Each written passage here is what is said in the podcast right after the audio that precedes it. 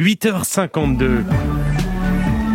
No one will be safe in Biden's America. You really feel safer under Donald Trump? Good Morning America, notre rendez-vous du vendredi pendant la campagne électorale aux États-Unis. Dernière ligne droite avec vous, Gérard Haro, bonjour.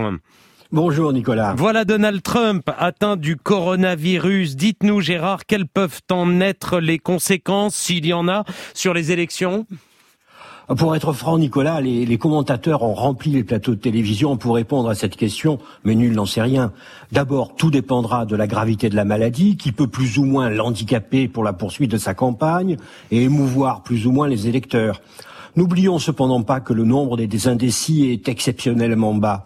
A priori, sauf détérioration durable de la santé du président, je ne vois pas d'effet déterminant sur le résultat du scrutin. Les, électeurs, Gérard, ne peuvent-ils pas se dire que, Trump l'a quand même bien mérité?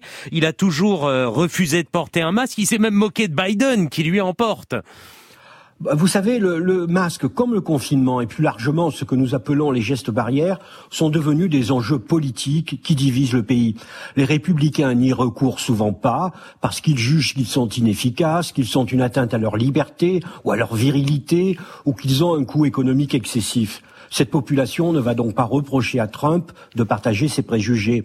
Tout au contraire même, s'il s'en tire en vrai homme, qui aura prouvé que ce n'est pas si grave que ça.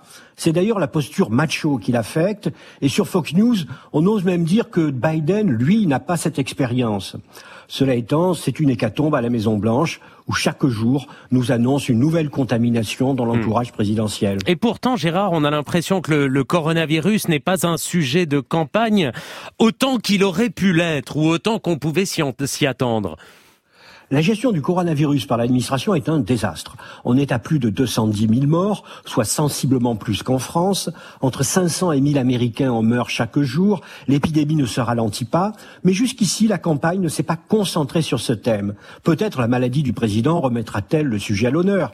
À cet égard, un sénateur très conservateur du Texas vient de juger que le président n'avait pas pris assez au sérieux l'épidémie.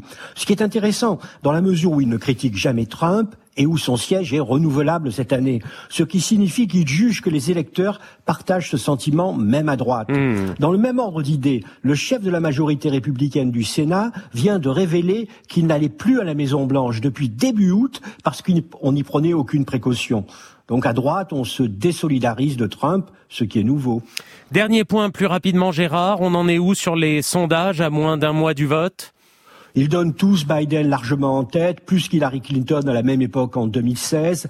L'écart semble même s'être accru, avec dans les derniers sondages des avances de plus de 10 points. N'oublions cependant pas les effets du collège électoral au profit du républicain, mais selon les calculs, il ne pourrait pas compenser une avance dans le suffrage populaire de plus de 4 points de Biden. En tout cas, les Américains votent beaucoup par correspondance. Près de 5 millions l'ont déjà fait, ce qui est sans précédent.